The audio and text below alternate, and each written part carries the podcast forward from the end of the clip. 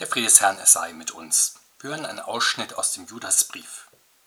Judas, ein Knecht Jesu Christi und Bruder des Jakobus, an die Berufenen, die geliebt sind in Gott, dem Vater und bewahrt für Jesus Christus. Gott gebe euch viel Barmherzigkeit und Frieden und Liebe. Ihr Lieben, nachdem ich ernstlich vorhatte, euch zu schreiben von unser aller Heil, hielt ich's für nötig, euch in meinem Brief zu ermahnen, dass ihr für den Glauben kämpft, der ein für allemal den Heiligen überliefert ist.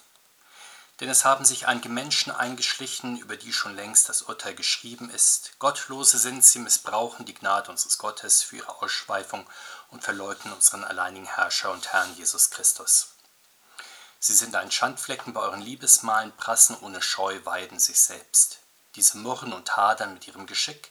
Sie leben nach ihren Begierden und ihr Mund redet stolze Worte und um ihres Nutzens willen schmeicheln sie den Leuten. Ihr aber, meine Lieben, erinnert euch der Worte, die zuvor gesagt sind von den Aposteln unseres Herrn Jesus Christus, als sie euch sagten, dass zu der letzten Zeit Spötter sein werden, die nach ihren eigenen gottlosen Begierden leben. Diese sind es, die Spaltung hervorrufen, niedrig Gesinnte, die den Geist nicht haben. Ihr aber, meine Lieben, erbaut euch auf euren allerheiligsten Glauben und betet dem Heiligen Geist und erhaltet euch in der Liebe Gottes und wartet auf die Barmherzigkeit unseres Herrn Jesus Christus zum ewigen Leben und erbarmt euch derer, die zweifeln. Andere reißt aus dem Feuer und rettet sie, andere erbarmt euch in Feucht und hasst auch das Gewand, das befleckt ist vom Fleisch. Der Herr segne diese Worte an uns. Amen. Diesen Brief schreibt Judas, einer der leiblichen Brüder des Herrn Jesus. Er richtet ihn an die Christen der Gemeinde oder mehrerer Gemeinden. Er tut das in herzlicher, geschwisterlicher Zuneigung zu ihnen, weil sie geliebt sind von Gott, dem Vater und in ihm, weil sie bewahrt sind im Glauben an Jesus Christus und für die Verherrlichung mit ihm. Die Größe des göttlichen Handelns an ihnen bewegt Judas, ihnen von ihrem Heiligen Jesus Christus zu schreiben. Dazu fühlt er sich geradezu genötigt, nicht nur aufgrund seines Verkündigungsauftrages, sondern auch aufgrund der Gefahr, in der die Christen durch das Missverständnis des Evangeliums stehen. Sehen wir etwas genauer, wer Judas eigentlich ist. Er nennt sich sehr einfach Diener, ja Sklave von Jesus Christus. Ihm, dem Herrn, gehört er mit Leib und Leben, Haut und Haar, mit jeder Phase seines Lebens. Das macht ihn aus, nicht aber die Tatsache, dass er, so wie der Herrenbruder Jakobus, auch einer der leiblichen Brüder des Herrn Jesus gewesen ist. In kritischer Selbsterkenntnis und großer Bescheidenheit führt er das nicht ausdrücklich an, denn er weiß, dass er früher Jesus von seiner Berufung abbringen wollte. Er selbst kam erst spät und unter inneren Kämpfen zum Glauben, durchaus vergleichbar mit dem Apostel Paulus. Aber gerade deshalb will er sich nun in Glaubensdingen nicht mit halben Sachen begnügen. Ihm geht es um die ganze Rettung in Jesus Christus. Diese sieht er in den Gemeinden, an die er schreibt, in Gefahr. Deswegen ermahnt er leidenschaftlich in seinem Brief. Deshalb fordert er die Gemeinde dazu auf, für den Glauben zu kämpfen, der den Heiligen überliefert ist. Von einem treuen Zeugen zum nächsten, von einem Blutzeugen zum anderen, das macht den Glaubensschatz ja so unvergleichlich kostbar. Das erklärt auch, warum er stets in Gefahr ist, gestohlen oder zerstört zu werden. Das geschieht allein schon durch Unverständnis oder Missverständnis. Deshalb muss für seinen Erhalt nicht allein gesorgt, sondern durchaus auch gekämpft werden. Wir sehen, dass Judas nicht ein nach Irrungen und Wirrungen gereifter Altersweiser ist, ein geläuteter Philosoph oder ein in sich ruhender Yogi, der in Glaubensdingen ganz bei sich selbst bleibt und sich jedes weiteren Urteils enthält und jeden Menschen nach seiner Fasson selig werden lässt, solche wertfreie Weltanschauung ist auch heute durchaus angesagt, sie gilt bisweilen sogar als Gipfel christlicher Liebe und Annahme. Doch Judas weiß, dass der Glaubensschatz kein ruhiger Besitzstand ist. Offenbar muss man um ihn ringen, ja kämpfen, ihn verteidigen. Das liegt daran, dass es in ihm um Gottes überwindende Barmherzigkeit gegenüber dem sündigen Menschen geht, um seinen bezwingenden Frieden, um seine erobernde Liebe. Judas kennt wie alle Christen die Hindernisse, die sich Gottes Liebe immer wieder entgegenstellen. Er weiß das aus eigener Erfahrung und von christlichen Geschwistern aber er ist ein vom Herrn Jesus überwundener und möchte das auch bleiben. Er hat sich der überwindenden Liebe Gottes ganz angeschlossen und vollständig zur Verfügung gestellt. Mit allen seinen Kräften kämpft er für den heilsamen Glauben und gegen seelengefährliche Irrtümer. Gegen christlichen Glaubenseifer dieser Art gibt es manchmal den Einwand, widerspricht er nicht der Gottes- und der Nächstenliebe? Müsste Liebe nicht ganz und gar harmonisch sein, alles dulden, alles zulassen, nichts verneinen? So meinten es offenbar auch die Gegner des Judas. Doch das ist genau besehen nicht die christliche Liebe an Gott, sehen wir, dass er gerade aus heiliger Liebe zu den Menschenkindern über deren Sünde zürnt und aus noch größerer Liebe zu ihnen seinen einzigen Sohn für ihre Schuld bezahlen lässt, um sie durch ihn und in Kraft seines Geistes zu rechtfertigen und zu heiligen. Wir merken, dass Gottes Liebe nicht eine milde Schönwetterliebe ist, die alles gut heißt, nichts ausschließt oder verwirft. Gottes Liebe ist leidenschaftlich, im Ja genauso wie im Nein. Und das bestimmt dann auch die Liebe der Christen in der Nachfolge des Herrn, sowohl in der Ablehnung falscher Liebe als auch in echter christlicher Liebe. Sehen wir zunächst, gegen welche falsche Liebe Judas sich wendet. Es handelt sich um eine Richtung innerhalb der christlichen Gemeinde, gegen die sich schon die anderen Apostel wenden. Sie wird mit dem Namen Gnosis öfter einmal bezeichnet. Wir tun aber gut daran, sie nicht nur als eine Kuriosität urchristlicher Zeit zu betrachten. Hier ist vielmehr eine Abweichung vom christlichen Glauben beschrieben, wie sie zu allen Zeiten der christlichen Gemeinde vorkommt, auch in unserer Gegenwart. Die Zeitlosigkeit der theologischen Irrtümer unterstreicht Judas in seinem Brief, wenn er vielfach auf das Alte Testament verweist und belegt, dass das alte Gottesvolk schon in einer sehr ähnlichen Auseinandersetzung gestanden hat. Mit Bedacht führt er für seine Gegenwart aber keine persönliche Auseinandersetzung mit den Wortführern der gegnerischen Partei. Es geht ja nicht nur um ihre persönlichen Irrtümer, sondern um die Missverständnisse, die zu jeder Zeit drohen. Wir werden die Parallelen zu unserer Zeit deutlich vor Augen bekommen. Sehen wir also, was über die irrenden Christen gesagt wird. Zunächst, sie haben sich in die Kirche eingeschlichen, sie sind sozusagen die Wölfe im Schafspelz, von denen der Herr spricht, oder auch das Unkraut unter dem Weizen. Sie kundschaften, wie der Apostel Paulus erfahren hat, die christliche Freiheit aus. Aber was suchen sie eigentlich in der Kirche, in die sie sich einschleichen, wenn sie es nicht ernst meinen? Judas sagt, sie missbrauchen die Gnade Gottes für ein ausschweifendes Leben. Das also ist der Sinn ihrer Nachforschungen in der Kirche. Wenn die Liebe Gottes und das Heiden Jesus Christus in der Mitte des Glaubens stehen, dann, so schlussfolgern sie, gibt das doch das Recht, ein Leben ganz nach Belieben und eigenen Wertvorstellungen zu führen.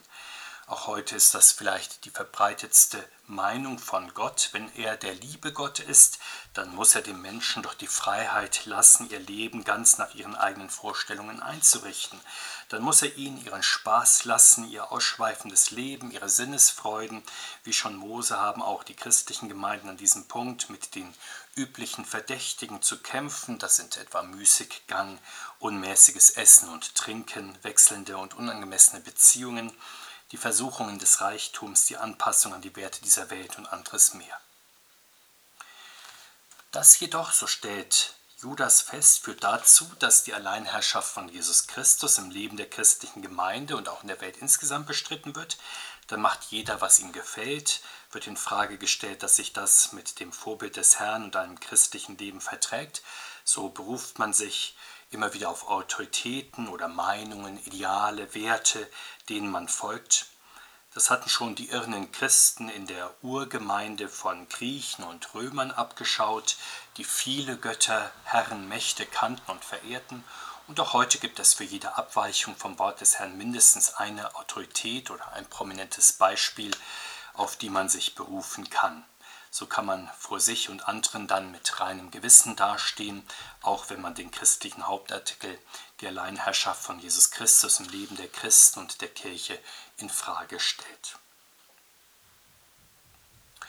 Der Ort nun, an dem in der Urkirche die unterschiedlichen Wertvorstellungen in der christlichen Gemeinde aufeinandertrafen, waren die Liebesmale. Das waren gesellige Tischgemeinschaften zunächst in den Privathäusern, die zur Feier des heiligen Mahles hinführten. Dort wurde dann aber immer öfter die sozialen und wirtschaftlichen Unterschiede, auch die Wertunterschiede zwischen den Christen zur Schau gestellt, sodass der Apostel Paulus schließlich die Sättigungsmale zurückzudrängen versuchte und die Konzentration auf das Mahl des Herrn forderte. Auch heute kommen, wenn nicht gerade Corona-Einschränkungen greifen, Christen zu zahlreichen privaten Feiern zusammen. Hier trifft und sortiert sich gerne gleich und gleich, sowohl in Wertefragen als auch im Lebensstandard. Man feiert gerne sich selbst, die eigene Erkenntnis und Moral, die eigene Leistung, den eigenen Wohlstand. Das ist Gemeinschaft, die meist vollkommen abgelöst ist von der christlichen Gemeinde und der Gemeinschaft am Tisch des Herrn. Judas beschreibt auch die Folgen der Ablösung des alltäglichen Lebens vom Leben der Gemeinde.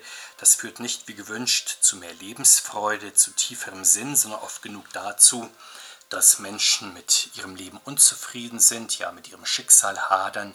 Das ist auch verständlich, weil Menschen sich in der Beschränkung auf sich und die eigene Gruppe und Filterblase viel mit anderen vergleichen und zudem über die horizontale Dimension des Lebens dann die vertikale vernachlässigen oder sogar verlieren, sodass in Krisen die Widerstandskraft vielfach fehlt, sowie die geistliche Quelle, aus der man schöpfen könnte. Eine weitere alltägliche Folge der Ablösung des Lebens vom Glauben an Jesus Christus ist, wenn man es so ausdrücken möchte, eine Erkrankung der eigenen Sprache. Judas sagt von den Irrenden, dass sie stolze Worte reden und den Leuten zum eigenen Vorteil schmeicheln.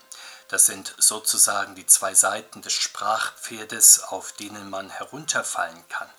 Wenn das eigene Reden nicht mehr vom Wort des Herrn geprägt und geschult wird, dann kreist man um sich selbst und drängt sich beim Reden in den Vordergrund, weil das natürlich andere Leute auf die Dauer stört und zu Abwehrhandlungen führt muss man wieder gut Wetter machen, indem man den Menschen, mit denen man es sich nicht verderben möchte, Honig um den Mund schmiert, ihnen vielleicht Komplimente macht, sie belobigt und ehrt, ihnen Versprechungen macht und anderes mehr.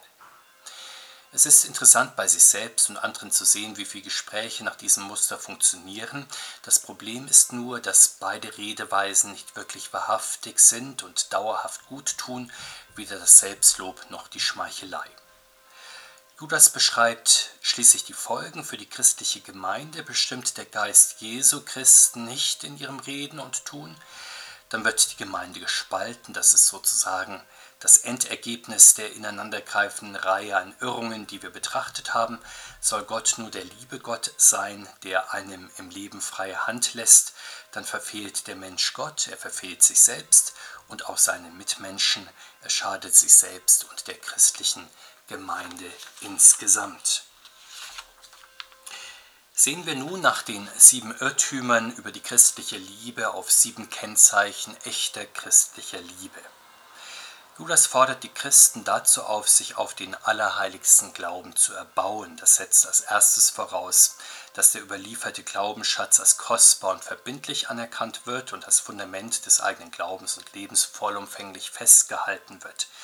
Ist das feste Fundament erkannt, dann kann man das eigene Leben darauf bauen, so wie der Mensch im Gleichnis des Herrn Jesus sein Haus, sein Lebenshaus auf festem Grund baut.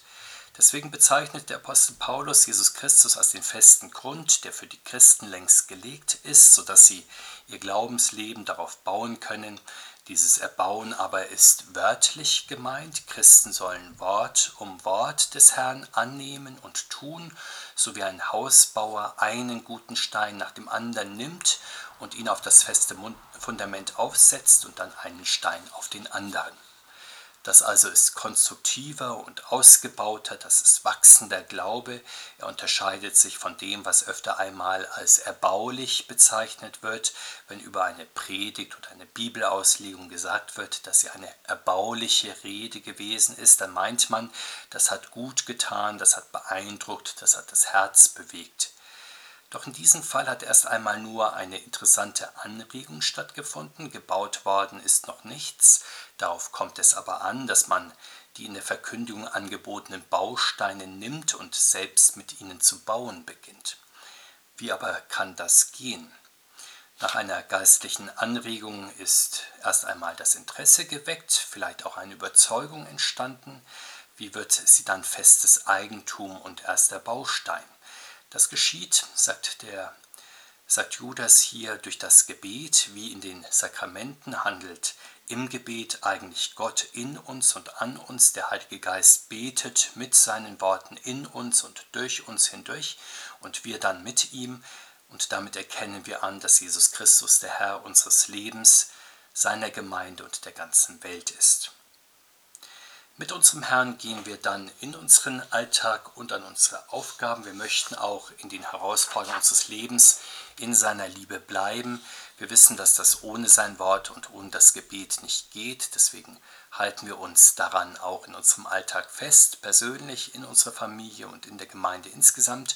Und dann wohnt der Heilige Geist in uns, auch wenn wir alleine sind. Wenn nur zwei oder drei im Namen des Herrn versammelt sind, ist der Herr Jesus sogar lebendig in der Mitte seiner Gemeinde und erhält sie in seiner Fürsorge und Liebe. Allerdings so viel Erfüllung der Herr Jesus seiner Gemeinde im Hier und Jetzt schenkt, der Glaube ist auf Hoffnung angelegt. Die christliche Gemeinde wartet auf die kommende Barmherzigkeit des Herrn Jesus, nicht nur auf das, was morgen oder nächste Woche oder in einem Jahr oder noch länger hin sein wird, sondern vor allem auf die Wiederkunft des Herrn in Herrlichkeit und auf die Vollendung der Welt und aller Christen nach seiner Verheißung. Das ist ja der Gipfel der Liebe des Herrn, wenn er sein Werk der Rettung und Heilung an den Seinen im Himmel vollendet. Aber bis dahin ist natürlich noch Zeit, die im Guten genutzt sein will. Judas spricht von drei Werken der Liebe, die den Christen aufgetragen sind.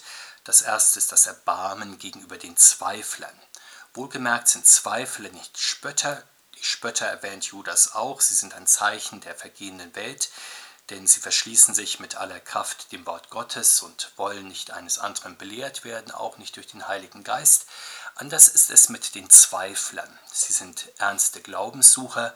Wie wir am Apostel Thomas sehen, haben sie manchmal auch nur ihre liebe Not mit einem bestimmten Glaubensartikel, bei dem sie sich oder irre Gedanken ihnen im Weg stehen. Und in diesem Fall kann der Heilige Geist leicht für Abhilfe sorgen. Dafür ist die christliche Gemeinde ja da, dass durch die Verkündigung und den wechselseitigen Zuspruch der Christen untereinander der Heilige Geist Zweifel und Unklarheiten ausräumen kann.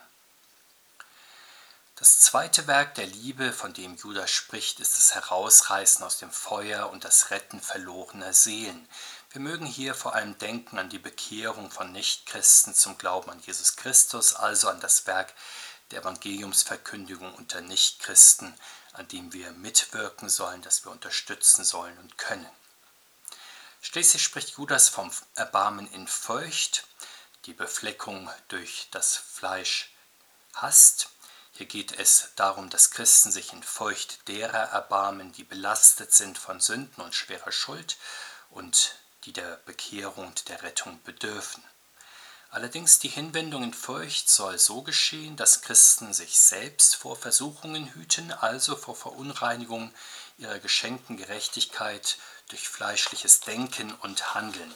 Kraft der Liebe des Herrn Jesus sollen sie sich also immer wieder von ihrem alten Menschen und seinen Werken abwenden, ja ihn regelrecht hassen. Man mag hier wiederum überlegen, wie eigentlich Liebe und Hass zusammenpassen, aber so schwer ist das eigentlich nicht, denn die Liebe des Herrn ermöglicht es, den alten Menschen mit seinen Begierden immer wieder zu kreuzigen, zu überwinden, so wie man bei seinem Bewegungsprogramm immer wieder den inneren Schweinehund überwinden und sich in Bewegung setzen muss, so muss mit Hilfe des Geistes Gottes der alte Mensch auch geistlich immer wieder angegriffen und besiegt werden. Jesus Christus helfe uns durch seinen Heiligen Geist, dass wir mit seiner Hilfe den guten Kampf des Glaubens in der Kraft der Liebe Gottes kämpfen. Sein Friede sei mit uns heute und alle Tage und in Ewigkeit. Amen.